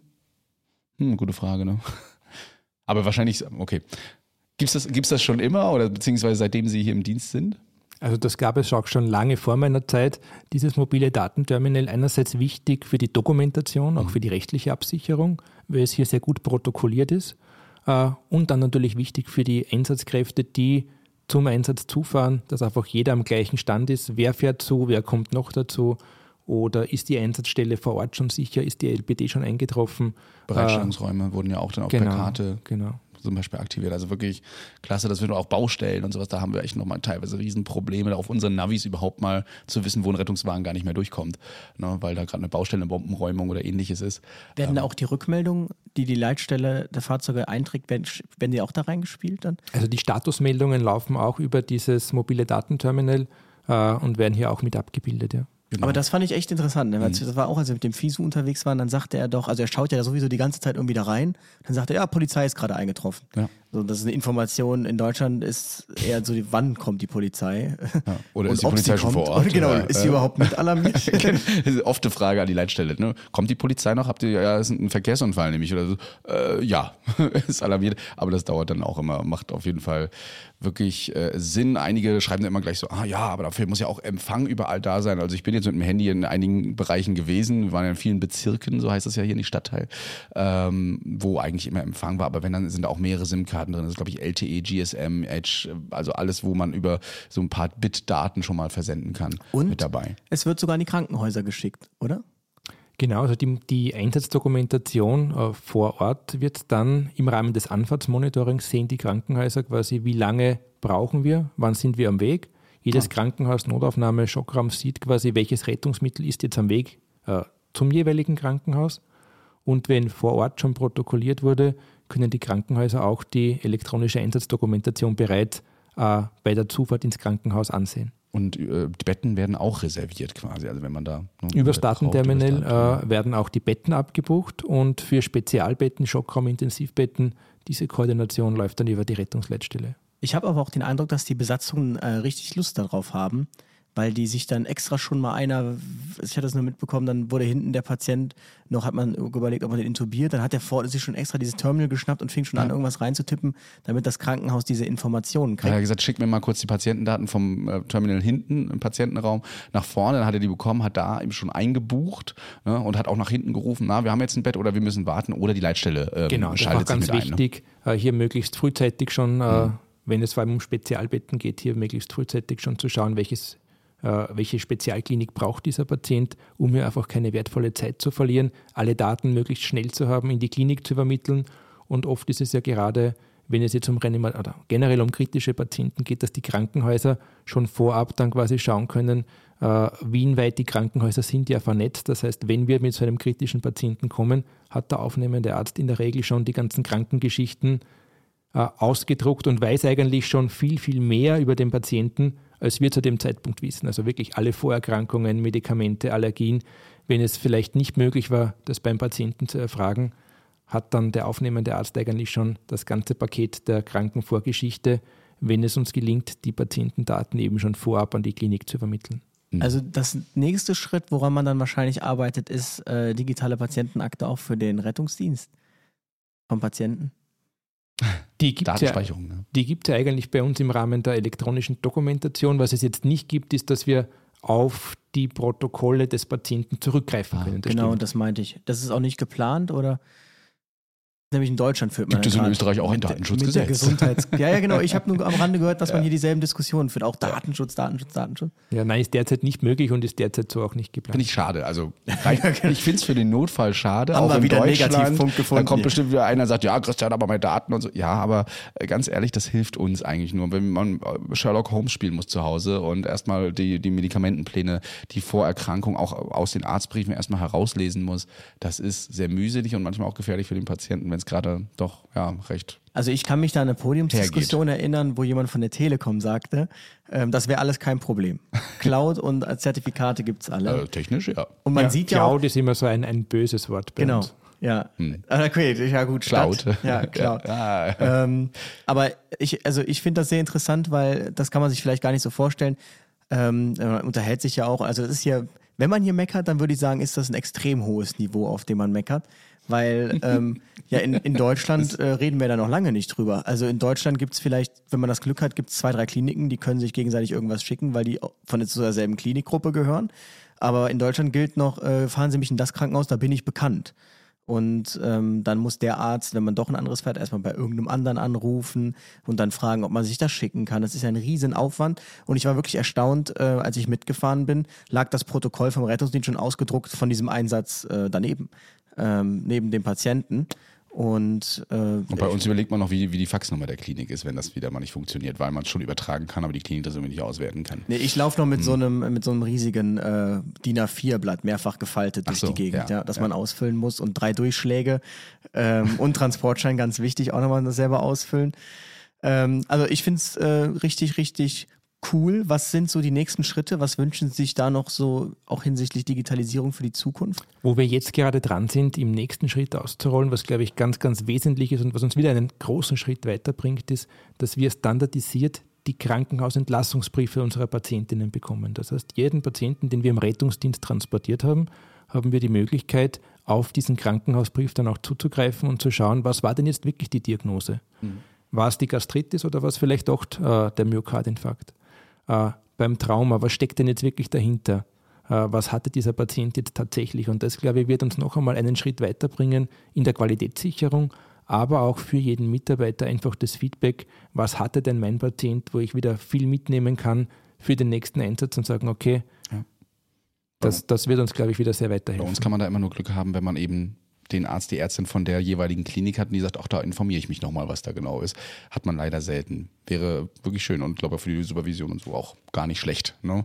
um mal zu wissen, okay, vielleicht muss ich da nochmal mich ein bisschen belesen zu, wenn diese Symptome sind. Kennen Sie das, äh, wissen Sie zufällig, wie dieses System heißt? Ähm, also das, womit dokumentiert wird, oder weißt du, wie das heißt? Ist das äh, mitnehmen, klauen? Nee, also viele haben mich gefragt, mit was ja, stimmt, man das haben Sie Unser System. Ja. Ja, Medea. Medea. Okay. Medea, ja. Du hattest jetzt so einige, wir waren ja auch in der Leitstelle. Jetzt wir mal, das Positive haben wir jetzt alles hochgehoben. Jetzt, jetzt äh, gehen wir mal kurz dahin. Dir sind so ein paar Punkte aufgefallen. Ja, da kann man auch mal was verbessern. Oder hattest du schon Vorschläge? Mir hat, also mir hat ohne Witz, mir hat direkt äh, die Firma aus Deutschland Rescue Check gefragt, hat mich gefragt, ob man denn in Österreich Rescue Check kennt. da meinte ich nein und dann sagte er, und deshalb muss ich gleich nochmal fragen, ich soll ihm doch mal die Nummer vom Leiter Leitstelle geben, weil die würden sich da gerne mal vorstellen. Also ich war tatsächlich nur äh, nicht negativ überrascht. Also Pro QA, das ist ja, ja. nun mal das State of the Art äh, Standard-Abfrageprotokoll. Das fand ich richtig, richtig gut. Ähm, auch die Hilfestellung, die da in dem System gegeben werden und dass das System mit einer sehr großen Logik arbeitet. Ähm, ich hatte jetzt nur den Eindruck, also es findet ja kein Routing, kein aktives Routing statt von Einsatzmitteln. Ähm, sondern, sondern es läuft noch über Standard, Standortabfragen oder so ein grobes Kartenrouting. Da habe ich nur so ein bisschen Ausbaupotenzial gesehen, weil Also, okay, ja. in Deutschland jetzt gibt es ja Möglichkeiten mit Rescue Track, der routet einem ja wirklich alle Fahrzeuge mit perfekter gegen die Einbahnstraße Blaulichtrouting und sagt einem, der braucht vier Minuten, drei Minuten, zwei Minuten, auch mit Defi-Anzeige, OpenStreetMaps. Ähm, da hätte ich tatsächlich ein bisschen mehr erwartet. Also so wie wir mit dem RTW auch teilweise quer durch die ganze Stadt gefahren sind, teilweise sogar so zwölf bis äh, was auch immer Kilometer, liegt aber auch daran, dass die Einsatzmittel einfach dann mal irg- irgendwo nicht zur Verfügung stehen. Ähm, was ich auch gut fand, ProQA vor allen Dingen, dass äh, das, was abgefragt wurde, diese in Sätzen sogar stand, dass eben den Leuten auch vor Ort mitgeteilt wurde in den, in den in den Sachen, in den, in, na, in den Rettungsmitteln. Das haben wir nicht. Wir haben eine Schlagworte, hilflose Person, wenn da wird meistens nichts dazu geschrieben oder vielleicht noch Alkohol, mehr nicht. Und da ist ja wirklich dieses Ganze, die Person atmet, die Person atmet nicht normal. Ach, du meinst, das stimmt, das wird den Fahrzeugbesatz. Das, genau, das, das äh, war ein großer Vorteil. Deswegen dachte ich nur, okay, jetzt nur das Routing, deswegen die Leitstelle da so, so runter zu machen. Aber ansonsten fand ich das Nö, eigentlich. was heißt gut? Ich Ja, fand's runter richtig- war es nicht. Ne? Ich fand's Aber gut. Nee, kein das. Routing war für dich wieder so gleich der Trigger. Ja, also ich, ne? ich, ich stelle mir halt diese voll digitalisierte Leitstelle vor, wo man die Fahrzeuge perfekt live fahren sieht und so. Da ist man aber überall noch nicht so weit, habe ich einfach den Eindruck. Also was wir haben, ist GPS-Ortung von Ja. den Fahrzeugen. Das gibt schon. Das heißt, wir sehen schon über GPS, wo befinden sich unsere Fahrzeuge. Wir haben jetzt derzeit kein Computersystem, was mir jetzt quasi den Weg berechnet und sagt, äh, schick doch mal den, weil der Ja. sollte laut Berechner der Computer eintrifft. Das war so der Kritikpunkt. ne? Äh, natürlich was, was wir aufnehmen werden und, und es gibt immer was, wo man besser werden kann und wo man auch lernt von anderen Kollegen. Ich, wie gesagt, ich gebe euch, äh, ich gebe euch den Kontakt. Die haben Gerne. eine offene Schnittstelle, die Ja. haben da Lust drauf. Die wollen sich hier vorstellen. Haben Da, war ich, da wurde ich zum kleinen Kind, als ich die auf der Messe getroffen habe und dann mal damit spielen, spielen durfte, in Anführungsstrichen, auch mal mein, äh, mein Bereich einfach mal bearbeiten konnte. Da konnte man ach, alles Mögliche, aber wollen jetzt nicht so viel Werbung dafür machen. Äh, Guckt es euch an, ist wirklich, wirklich interessant. Ähm, Gerne. Ja. Die Akademie hat mich sehr begeistert. Ich ähm, würde am liebsten bei euch noch meinen netten Notfallsanitäter hinterher machen. Ich muss ja noch meine Ergänzungsprüfung machen, weil man hier so viel üben konnte. Ihr habt einen Hörsaal sogar. Ja, ähm, ihr habt Räume, in denen simuliert werden kann, in denen sogar mit Blut rumgespritzt werden kann, weil es alles abgespült werden kann. Ähm, und es gibt eine andere Anlage hier auch noch, die wir nicht gesehen haben. Welche ist das? Es gibt noch eine Simulationsanlage, irgendwie was? Ja. Hm? Genau, also und es gibt noch eine äh, andere Simulationsanlage, die wir nicht gesehen haben. Was findet man da noch, neben diesen ganzen Räumen, die wir schon gesehen haben? Ja, dort findet unser Proof-Check statt, äh, wo es um die Rezertifizierung unserer Sanitäterinnen geht. Das heißt, auch hier gehen wir eigentlich über das gesetzlich äh, vorgeschriebene laut Sanitätergesetz hinaus, über das typische Reanimationsszenario, was vom Gesetz vorgeschrieben ist, wo wirklich äh, kompetenzstufenorientiert dieser Proof-Check stattfindet, wo ein Fallbeispiel äh, durchgespielt wird, was auch aufgenommen wird über ein Debriefing-System, wo dann die Kollegin, der Kollege die Möglichkeit hat, im Nachhinein äh, sich selbst noch einmal anzuschauen, selbst zu reflektieren, was ist gut gelaufen, wo kann, wo muss ich mich noch verbessern und auch äh, teilweise eine Praxisbegleitung, wo unsere äh, Lehrsanitäter auch auf der Straße die Kolleginnen dann wirklich im Fahrzeug begleiten und äh, einen Dienst quasi mit den Kolleginnen auf der Straße mitmachen. Ein Problem, nennen wir es Problem, oder beziehungsweise was gelöst, eine, eine Lösung, die man finden muss, ist bei uns auch immer noch der Generationenwechsel im Rettungsdienst. Auch hier, dadurch, dass man ja scheinbar schon lange arbeitet digital, äh, sind Veränderungen immer dadurch leichter möglich, weil man mit Akademie zusammenarbeitet und eben für die älteren Kollegen, die ja noch äh, mit dabei sind. Ich glaube, bei euch verjüngt sich das Ganze ja auch gerade sehr. Ähm, wie läuft das also, Integration der älteren Kolleginnen und Kollegen mit neuen? Also ich glaube, es ist ganz wichtig, immer alle mitzunehmen, alle abzuholen und zu schauen, äh, wo ist es wichtig, vielleicht auch, auch für diese Altersgruppe dann noch einmal zu schauen, äh, welche Bedürfnisse haben diese Kolleginnen und Kollegen, braucht es vielleicht hier eine besondere Schulung, braucht es hier noch einmal eine Nachschulung. Ich glaube, es ist wichtig, immer zu schauen, dass alle mit an Bord sind, nur dann funktioniert das System gut. Und äh, das Gute, glaube ich, auch, dass bei uns im Haus hier und im Nachbargebäude eben einerseits Oberärzte, Field Supervisor, medizinische Leitung, Leitung der Rettungsakademie hier sehr eng miteinander zusammenarbeiten, regelmäßig äh, Treffen, äh, Schurfix haben und sich hier austauschen und hier wirklich ein sehr enger äh, Kontakt besteht und das, glaube ich, ist auch sehr wesentlich äh, für das Funktionieren auf der Straße. Ähm, wie genau läuft diese Rezertifizierung? ist das eine, würden Sie sagen, eine strenge Rezertifizierung? Also fliegen da auch Leute durch? Oder ähm, ist das so eine, wir rezertifizieren, aber eigentlich äh, Würde jetzt natürlich ja sagen. ist das ein geschenkter. Nachmittag? Genau. Nee, nee, das ist, glaube ich, schon etwas, was, wovon die Leute Respekt haben. Also es ist jetzt, geht nicht darum, hier Angst zu schüren. Das ist ganz und gar nicht unser Ziel. Aber es gibt ja so ein Ampelsystem. Äh, Grün, Gelb und Rot. Rot wäre, das geht gar nicht. Also da hier sind hier Dinge gesetzt worden, wo es zu einer Patientengefährdung kommt, wo man hier wirklich sagt, okay, äh, der Kollege, bevor er wieder aktiv im Rettungsdienst tätig ist auf der Straße, muss diesen Proofcheck noch einmal äh, positiv absolvieren. Es gibt auch Fortbildungen, äh, die man besuchen kann vor dem Proofcheck, wo man noch einmal auf die Schwerpunkte des Proofchecks äh, noch einmal vorbereitet wird. Gelb sieht man einfach, okay, wo stehe ich, wo gibt es vielleicht für mich noch Verbesserungsbedarf, um noch besser zu werden.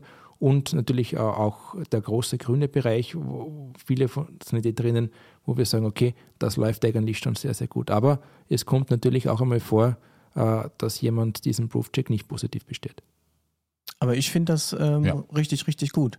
Also ich kenne das äh, teilweise ja auch nur ohne Konsequenz. So, da kannst du dann durchfallen und sitzt dann trotzdem nächste Woche auf den RTW. Irgendwer muss ihn ja besetzen. Aber vor allem geht es darum, vor allem über das Videodebriefing, einfach die Selbstreflexion, äh, der große Bereich der Grünen und Gelben, weil das ist ja eigentlich der, der große Bereich, den wir haben. Und das Ziel ist, die Leute über, die, über das Videodebriefing einfach selbst zu reflektieren und zu, und zu sehen, äh, wo kann ich mich selbst verbessern. Es soll nicht der Dozent wieder mit dem Finger kommen und sagen, schau her, da, da, da, da, äh, du, du, sondern äh, der Mitarbeiter selbst und wenn er selbst sieht, okay, und selbst erkennt, dann glaube ich, habe ich auch den, den größten Lerneffekt. Da war ich, da war ich Mhm. übrigens ähm, sehr überrascht. Es gab ja hier das äh, Frühdefibrillationsgate mit Christian. äh, ich will da gar nicht zu sehr drauf eingehen. Jetzt musst du es erzählen, Aber- sonst äh, fragen die Leute alle nach. Ja, das ist, so, das ist, äh, wir- ist man, wir wurden auch ins kalte Wasser geworfen. Das fand Ja, ich ein bisschen gut. gemein von der Akademie. Also die standen da Ach, zwei, gemein. ja gemein nicht, die standen da grinsen, dachten sich, ja, die zeigen wir es jetzt mal. äh, haben den Simulations-RTW mitgebracht, schon äh, voll ausgestattet, eingerichtet und sagten, wir spielen jetzt mal so eine Situation durch. Ihr habt hier einen, äh, einen Herzinfarkt, einen Patienten, den fahrt ihr jetzt ins Krankenhaus. Und äh, Christian war hinten, ich war vorne. Und dann äh, sollte was passieren. Es passierte was. Der Patient hatte nämlich ein Kammerflimmern. Und äh, es kam dann zu einer kleinen Diskussion zwischen uns. Jetzt auch nicht negativ. Nö, eigentlich Ähm, produktiv. Aber einer von beiden, ich sag jetzt, ich, ich sag's jetzt, ich sag's rein, aber einer von uns beiden war der Meinung, dass man äh, bei einem auf beobachteten Kammerflimmern direkt dreimal schock, schocken soll und der andere eben nicht.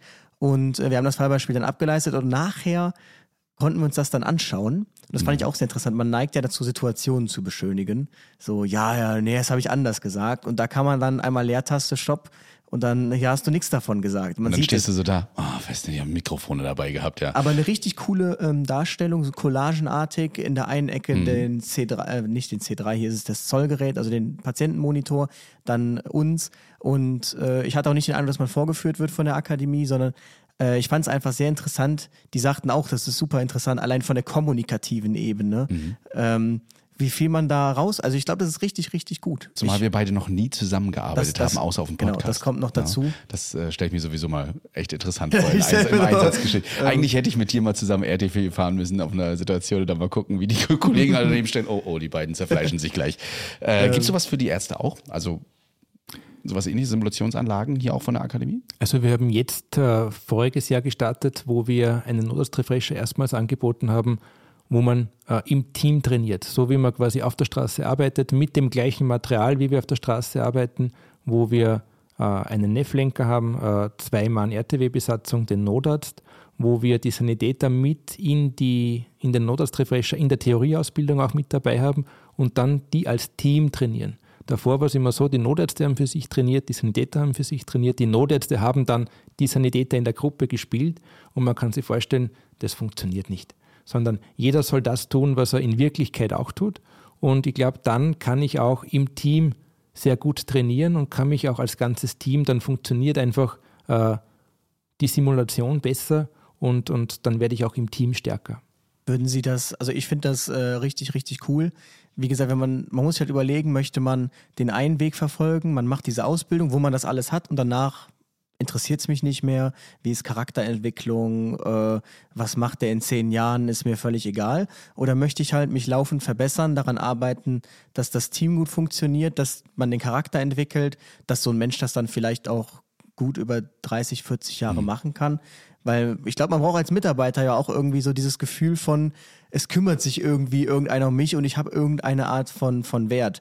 Deshalb kann ich mir einfach nicht vorstellen, dass jetzt diese Zertifizierung irgendwie negativ auch jetzt ankommen bei den Besatzungen. Würden Sie sich denn trotzdem, so stelle ich mir das ja optimalerweise vor, irgendwie wünschen, dass man ähm, die Besatzungen noch mehr in solche Trainings schickt ähm, oder auch in die Kliniken schickt äh, zur Praktika? Oder ähm, würden Sie sagen, dass zwei, zwei Jahre, das einmal das reicht dann? Also ich glaube, man kann nie genug trainieren, nie genug üben. Äh, es ist immer eine Frage, was ist ressourcentechnisch, was ist finanziell möglich. Aber ich glaube, mit dieser Möglichkeit, jetzt einmal Ärzte und Sanitäter gemeinsam trainieren zu lassen, ist einmal ein sehr guter Ansatz. Äh, was wir als nächstes, als nächsten Punkt verfolgen wollen, ist vor allem für die Kolleginnen äh, der NKI-Ausbildung, diese regelmäßig auch nicht nur im Rahmen der Grundausbildung ins Anästhesie-Krankenhauspraktikum zu schicken, sondern auch wirklich regelmäßig wieder in den OP zu schicken, um den Skill dort noch einmal zu trainieren. Sie haben ja auch äh, einmal im Jahr diese NKI-Fortbildung, aber ich glaube, wir wissen alle, an der Puppe werde ich diesen Skill nicht lernen. Mhm. Äh, ich kann an der Puppe und im, in der Gruppe einfach den Ablauf trainieren, aber wirklich das Handling, den Skill erlernen und aufrechterhalten, das kann ich nur, wenn ich es am Realpatienten tue.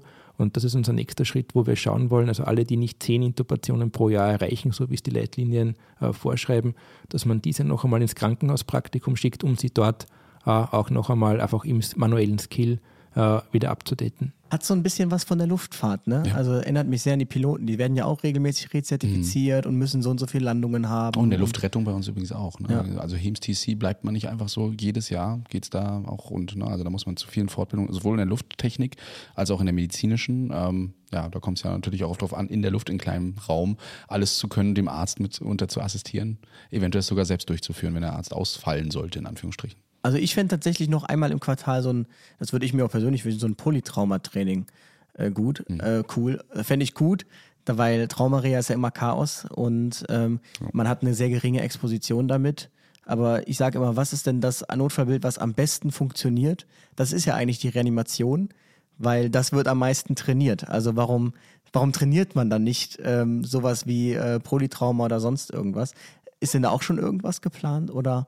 Also wir haben jetzt für Oktober den ersten äh, Kurs, wo es darum geht, eben äh, der kritische Traumapatient, invasive Traumatechniken, wo wir auch wieder mit den Notärzten, mit den Sanitätern gemeinsam eben genau äh, dieses Spektrum abbilden wollen, was Sie gerade angesprochen haben. Top. Mhm. Regelkompetenzen der NKI vor allen Dingen, ähm, gab es da schon mal Bedenken irgendwie, oder Sie sagten, ach, lieber doch mal wieder ein bisschen weggehen davon. Bei uns ist es ja wirklich schwierig, einem Notfallsanitäter, höchste Ausbildung, ähm, hier Kompetenzen frei zu sprechen, also ihm zu geben und zu sagen, Medikamentengabe etc. Ähm also die Arzneimittelliste ist eine generelle Freigabe, das heißt jeder, der die NKA, NKV gemacht hat, die Zugangsvoraussetzungen geschafft hat, die Prüfung positiv abgelegt hat, ist automatisch in der Liste 1 und 2 freigegeben.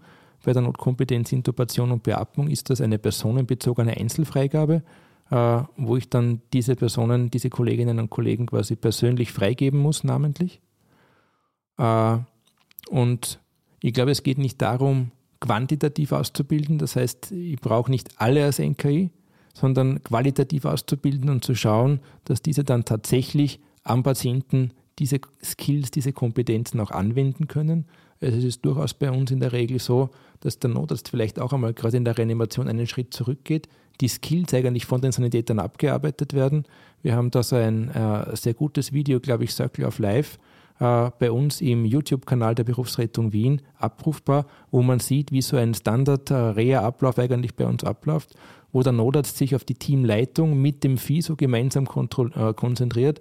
Der FISO so die organisatorische Le Management im Hintergrund, der Notarzt die medizinische Teamleitung, äh, wo man sieht, äh, ich muss nicht unbedingt alles selbst machen am Patienten, sondern ich kann den Sanitätern hier ruhig äh, das machen lassen, einen Schritt zurückgehen und dann auch wieder das große Ganze zu sehen, einmal zu schauen, welche Vorerkrankungen hat der Patient, was sind die nächsten Schritte medizinisch, und auch ein bisschen vorausplanen, denn wenn ich jetzt den Skill selbst am Patienten, wenn ich jeden Zugang selber lege, wenn ich jede Intubation, jeden Atemweg selber durchführe, bin ich so fokussiert auf meinen Skill, dass ich eigentlich das große Ganze oft aus den Augen verliere. Ist uns auch aufgefallen an einer Stelle, ja. wo der Fiso sich hat dazu verleiten lassen, dann doch gerade zu sehr in die Situation einzusteigen. Und dann waren da so Kleinigkeiten. Die Trage stand falsch rum. Das äh, hat man dann nicht mehr so gesehen, weil er dann zum Beispiel gerade am Kopf war und beatmen war.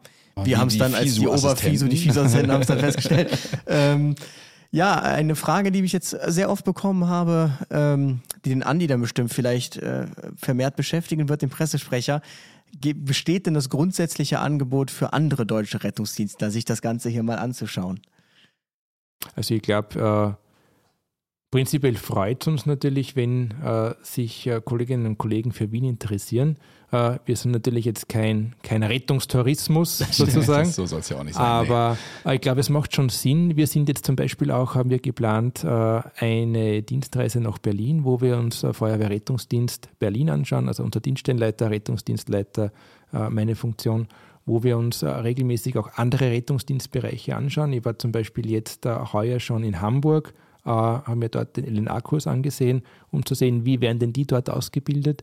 Und ich glaube, es macht schon Sinn, dass sich äh, die Leiter, die leitenden Funktionen, also Chefarzt, Rettungsdienstleitung, Dienststellenleitung, dass man hier einen sehr engen Austausch hat, sich auch Leitstellen noch einmal anschaut, äh, um hier sich zu vernetzen, um sich hier auszutauschen, weil jeder kann vom anderen lernen. Überall kann man positive Dinge mitnehmen, wo man sein System noch einmal weiter verbessern kann. Also ich glaube, äh, wir freuen uns hier, wenn wir hier auf dieser Ebene natürlich auch äh, Besuch bekommen und andere äh, Bereiche hier sozusagen besuchen dürfen. Man muss einfach sagen, so ausführlich wie wir es bekommen haben, bekommt es jetzt nicht jeder. Deswegen sind wir super dankbar, dass das alles so ermöglicht wurde. Aber ich, ich kann den Wunsch euch. verstehen, weil alle waren Absolut. ja begeistert. Deswegen haben wir sie versucht, auch weitaus mitzunehmen. Also viele waren ja wirklich mit dabei, haben Fragen gestellt. Wir waren live, wir haben das gezeigt und ihr bekommt äh, von uns nächste Woche tatsächlich auch wieder wie bei äh, der Berufsrettung Köln oder bei der Berufsfeuerwehr Köln auch eine Köln. Berufsfeuerwehr Köln genau eine äh, kleine Webseite, wo alles Wichtige nochmal drin ist. Also die äh, Links äh, und die integrierten Videos aus YouTube,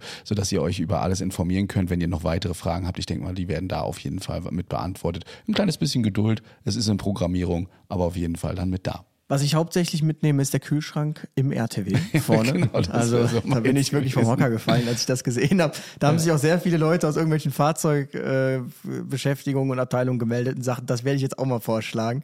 Ähm, genau. In Deutschland ist sowas ja undenkbar, dass man diesen Raum, wo tausend Ordner sind, die kein Mensch verwendet, dass man den dafür nutzt, irgendwie einen Kühlschrank zu haben. Ja, Herr Krammel, ähm, vielen Dank für die Einladung, ähm, für die wirklich tolle Organisation, auch dem Andreas Huber, dem Pressesprecher, Stabstelle Öffentlichkeitsarbeit, für die super Organisation dieser Tage. Hat von hinten bis vorne einfach perfekt ja. funktioniert, war super cool hier zu sein und ähm, ja, auch ich, die Kolleginnen und Kollegen, die uns alle quasi ausgehalten haben und die mitgemacht genau, haben. Die waren ne? ja auch sehr, aber sehr auch angetan, Auf, hatte ich den Eindruck.